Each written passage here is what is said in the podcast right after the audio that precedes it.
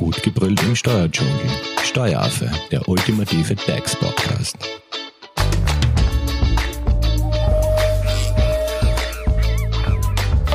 Hallo und herzlich willkommen beim Steueraffen.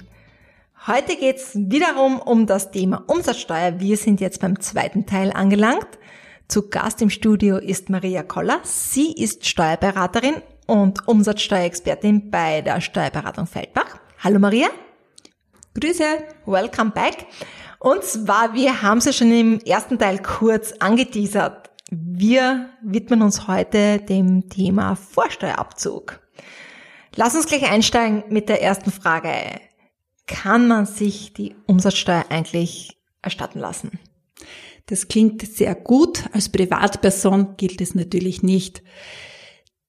Die Umsatzsteuer kann man sich erstatten lassen, wenn man Unternehmer ist und Leistungen eingekauft hat. Dann kann man diese Umsatzsteuer als Vorsteuer abziehen. Also Vorsteuerabzug, was ist das jetzt und wie funktioniert der? Wenn ich also Leistungen einkaufe oder auch Lieferungen tätige und auf der Rechnung, die ich erhalte, habe ich eine Umsatzsteuer ausgewiesen, dann kann ich mir diese als Vorsteuer nehmen und dann von meinen Leistungen, die ich selbst erbringe, da kommt eine Umsatzsteuer heraus und davon kann ich die Vorsteuer abziehen und brauche nur die Differenz an das Finanzamt abführen. Darf das jeder Unternehmer machen oder gibt es da Ausnahmen? Es darf jeder Unternehmer machen, der auch steuerpflichtige Umsätze tätigt oder nicht steuerbare, die in Österreich halt den Vorsteuerabzug erlauben. Maria, um das ein bisschen anschaulicher zu machen, ein Beispiel. Das heißt, ich bin zum Beispiel ein Textilgroßhändler und verkaufe Waren im Wert von 2000 Euro an den Textileinzelhändler. Das heißt, welche Umsatzsteuer muss ich einmal erstens zahlen? Wenn ich der Großhändler bin, ja. dann habe ich eine Umsatzsteuer zu zahlen von diesen 2000 Euro, der ein Nettobetrag ist, von diesen 20 Prozent. Das ist der Normalsteuersatz. Das heißt, ich muss 400 Euro davon an Umsatzsteuer rechnen. Das heißt, an das Finanzamt. An das Finanzamt. Gut. Wenn ich jetzt dieser Textileinzelhändler bin, und jetzt da quasi von dem Großhändler ja um 2400 Euro Waren gekauft habe, was kann ich dann als Vorsteuer mir zurückholen?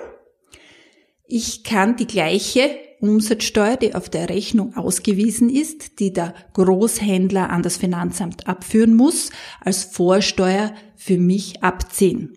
Und zwar 400 Euro. Das heißt, eigentlich zahle ich dann, so wie der Großhändler das verrechnet, nur 2000 Euro für die Ware. Genau. Ähm, Maria, weil es da jetzt ganz gut dazu passt, uns hat eine Frage via Instagram erreicht, wo Steuerlogik fragt, warum Umsatzsteuer und nicht Nachsteuer, weil wir ja gerade von der Vorsteuer gesprochen haben. Das klingt natürlich logisch, wenn man von Vorsteuer spricht, dass die Umsatzsteuer eine Nachsteuer ist. Ähm, ist aber insofern gerechtfertigt der Begriff Umsatzsteuer, weil ja das eine Steuer auf Umsätzen ist, also Umsatzsteuer. Und auf welche Umsatzsteuer diese Steuer entfällt, haben wir ja im ersten Teil schon kurz erwähnt. Das heißt, wenn es euch interessiert und ihr habt den ersten Teil noch nicht gehört, dann schnell noch Teil 1 nachholen. Alles klar. Wir waren noch beim Thema Vorsteuerabzug. Warum kann zum Beispiel ein Kleinunternehmer sich die Vorsteuer nicht erstatten lassen? Der Kleinunternehmer zahlt ja keine Umsatzsteuer. Er ist Umsatzsteuer befreit. Und deswegen darf er sich natürlich auch die Vorsteuer nicht holen. Gibt es auch weitere Ausnahmen? Ja, also Vorsteuer kann man sich nur holen, wenn du ein Unternehmer bist und steuerpflichtige Umsätze hast, beziehungsweise steuer, echt steuerfreie Umsätze und Umsätze, die im Ausland getätigt werden. Boah, steuerecht? Gibt's auch steuerunechte? Es gibt auch unechte Steuerbefreiungen. Das ist einfach ein Katalog von Leistungen, wo man sagt, dort muss man die Vorsteuer kürzen. Aber jetzt ganz nochmal ganz zur Erklärung. Steuerbar, steuerfrei. Was bedeuten jetzt die beiden Begriffe? Ich bin jetzt leicht verwirrt. Steuerbar bedeutet, wenn du Umsätze im Inland hast. Steuerfrei bedeutet, wenn du Umsätze im Inland hast und die sind in einem Katalog genannt, wo ich keine Umsatzsteuer dafür zahlen muss. Und diesen Katalog finde ich wo? Diesen Katalog findest du im Umsatzsteuergesetz im Paragraph 6. Kann ich das auch googeln? Natürlich. Okay.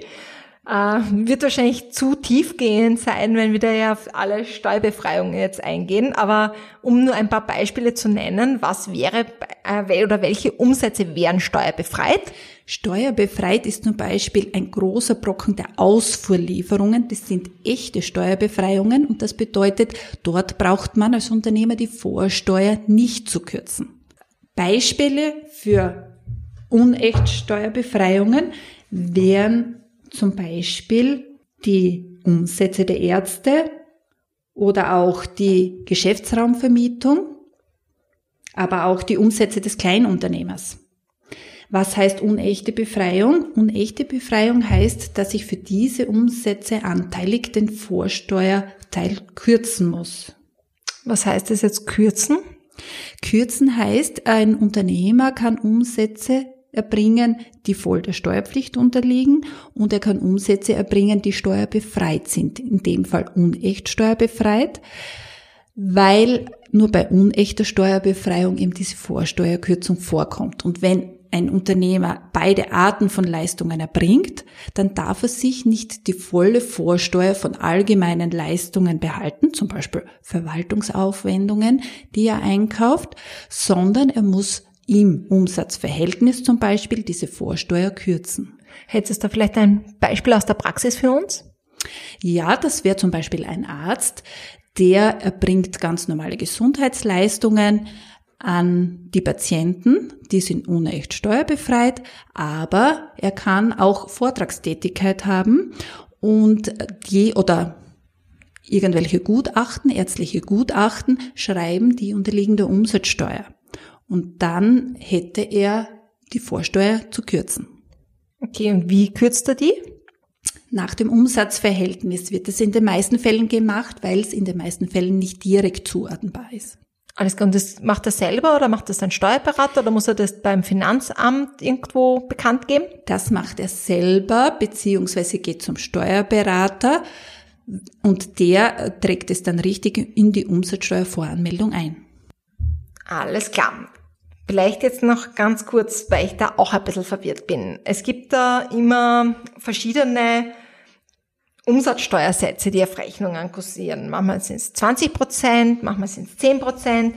Also welche Umsatzsteuersätze gibt's und wann zahlt man wie viel Prozent Steuer?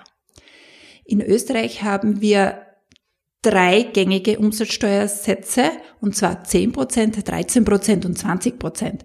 Und wenn ich sage drei gängige, heißt es, es kommt noch was nach. Das sind die 19 Prozent, die wir im Zollausschlussgebiet haben. Das ist ein Ausnahme, eine Ausnahmebestimmung für jene Gebiete, die von Deutschland aus erreichbar sind. Okay, also weil ja Deutschland eine Umsatzsteuer von 19 Prozent hat. Genau, die hätten sonst einen Wettbewerbsnachteil. Alles klar. Jetzt kommen wir auf diese gängigen Steuersätze 20, 10 und 13 zurück. Wann gilt was?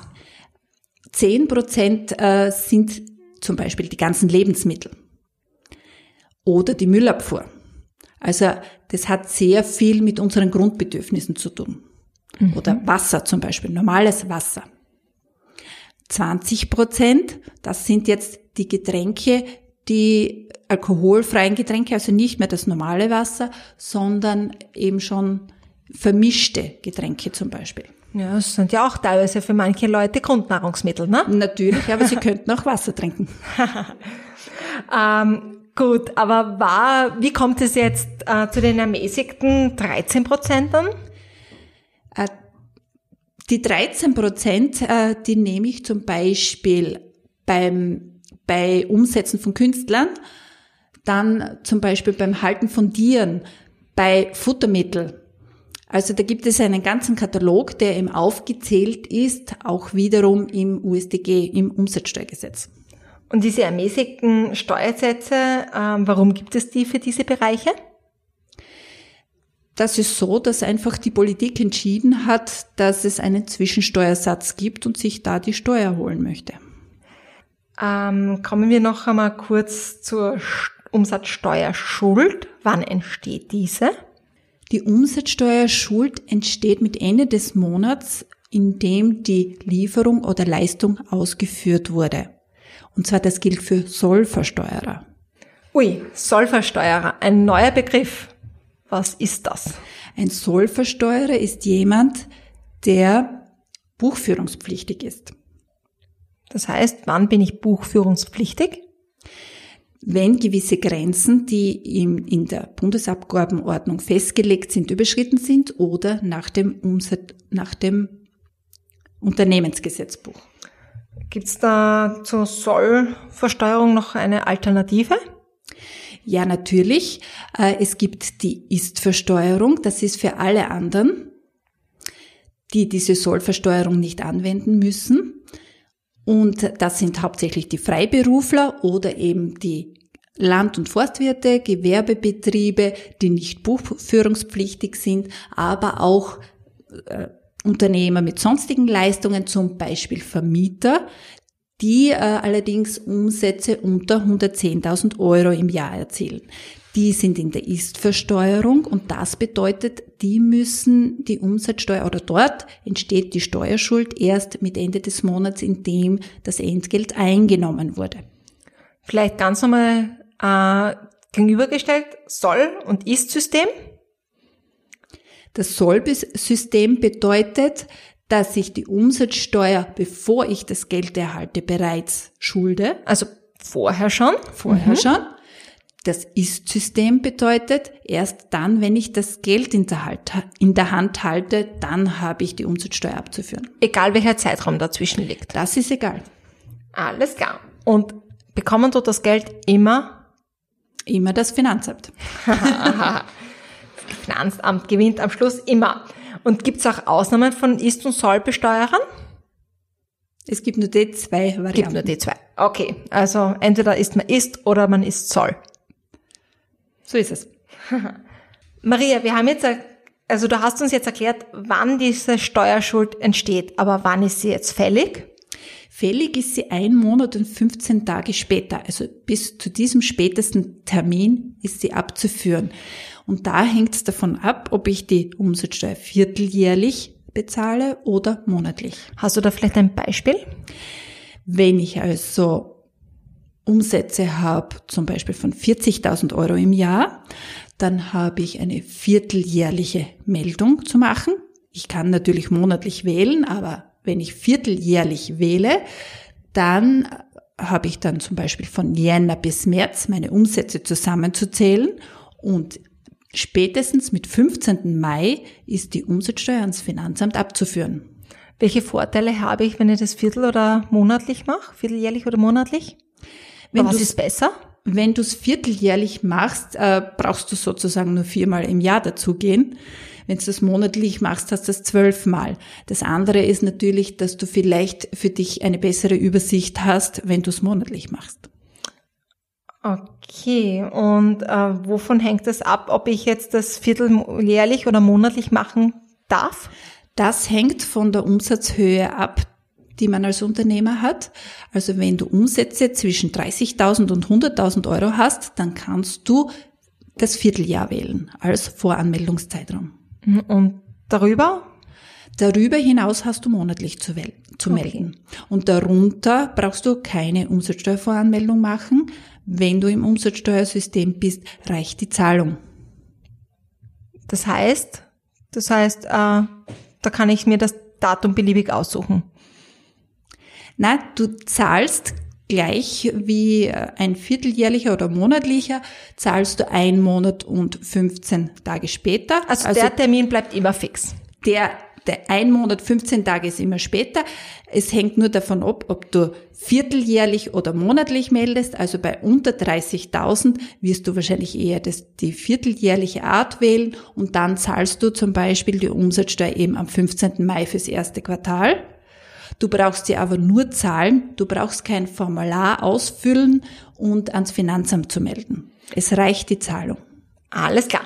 Was ist, wenn ich diese Zahlung verabsäume oder zu spät mache? Dann äh, ist es so, dass das Finanzamt gleich reagiert, sobald die dann die verspätete Meldung bekommen. Innerhalb kürzester Zeit kommt, flattert dann der Säumniszuschlag ins Haus. Ui, mit welchem Säumniszuschlag muss ich da rechnen?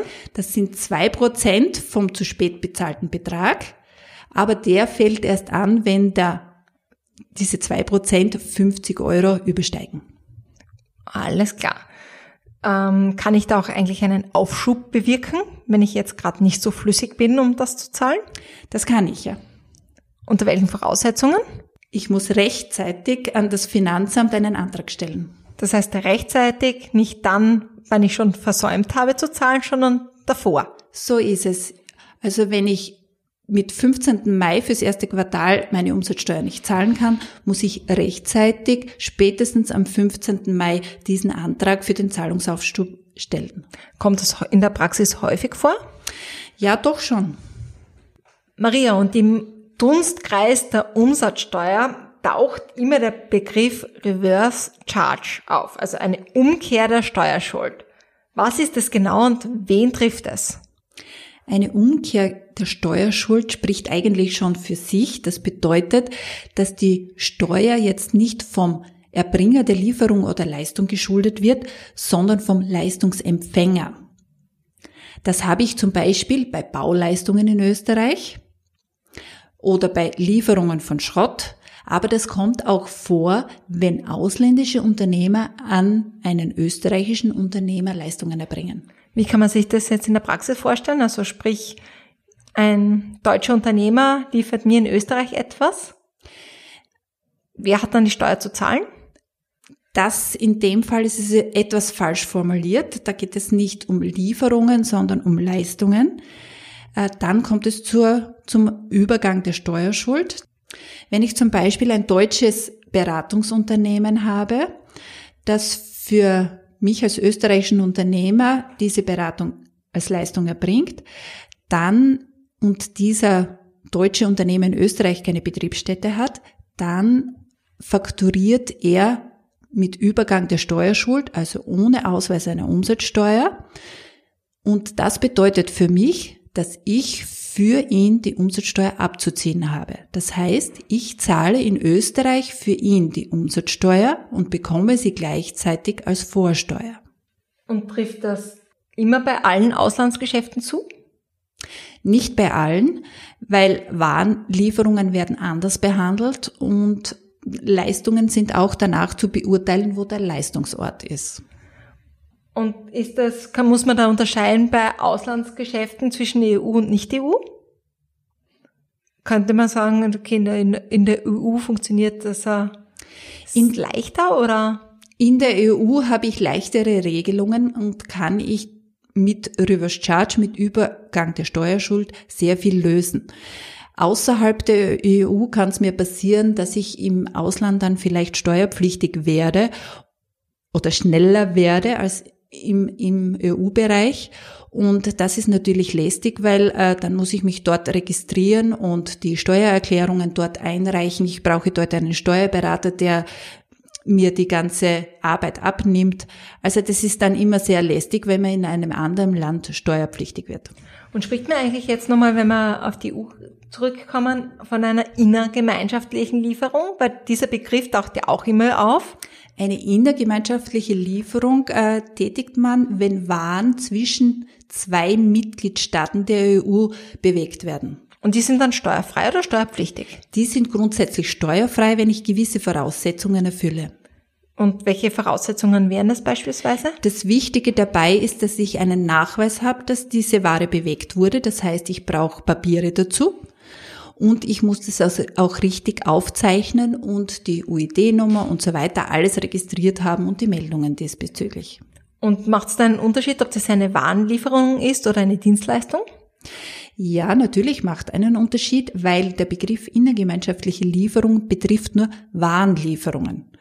Leistungen sind davon nicht umfasst. Und wenn es jetzt Leistungen, wenn es jetzt um Leistungen geht, von was spricht man da? Bei Leistungen gibt's EU-weit äh, das B2B-System. Bei dem B2B-System äh, ist in den meisten Fällen der Leistungen ein Übergang der Steuerschuld. Das ist insofern eine Erleichterung im EU-Raum. Äh, Übergang der Steuerschuld, ist das das gleiche wie Reverse Charge System? Genau, das ist das gleiche. Und das kommt wann zur Anwendung? Das kommt zur Anwendung, wenn ein ausländischer Unternehmer zum Beispiel in Österreich oder für ein österreichisches Unternehmen eine Leistung erbringt. Und verrechnet der dann Umsatzsteuer oder nicht? Nein, es steht auf der Rechnung keine Umsatzsteuer, aber er wird den Hinweis Übergang der Steuerschuld oder Reverse Charge draufschreiben, damit der österreichische Unternehmer, der diese Leistung empfängt, auch weiß, wie er das in Österreich in der Steuererklärung behandeln muss. Und ein Vorsteuerabzug ist dann natürlich möglich. Ist möglich, weil äh, Übergang der Steuerschuld heißt, die Umsatzsteuer ist ja für diesen ausländischen Unternehmer in Österreich abzuführen und gegenüber dessen steht dann natürlich auch der Vorsteuerabzug, den er sich nehmen kann. Und wie schaut's jetzt bei Importen aus EU-Ländern aus? Aus? Also bei Importen aus mhm. EU-Ländern Schaut die versteuert so, werden oder? Äh, ja, ja. Es, das heißt, versteuert werden. Es ist eine IG-Lieferung aus der Sicht des leistenden, des liefernden Unternehmers. IG ist, ist innergemeinschaftliche. Genau, mhm. eine innergemeinschaftliche Lieferung. Das heißt, er schreibt auf der Rechnung steuerfrei drauf. Aber der österreichische Unternehmer, der diese Waren empfängt, der hat eine Erwerbsbesteuerung durchzuführen. Das nennt sich so der muss einfach diese Erwerbsteuer als Umsatzsteuer ansetzen, kann sie aber gleichzeitig als Vorsteuer abziehen. Das ist mehr oder minder ein Nullspiel. Und gibt es eigentlich so Sonderregelungen für Schwellenländer? Ja, das gibt es. Es gibt die Versandhandelsregelung oder die Erwerbsteuerregelung, die Erwerbsschwelle.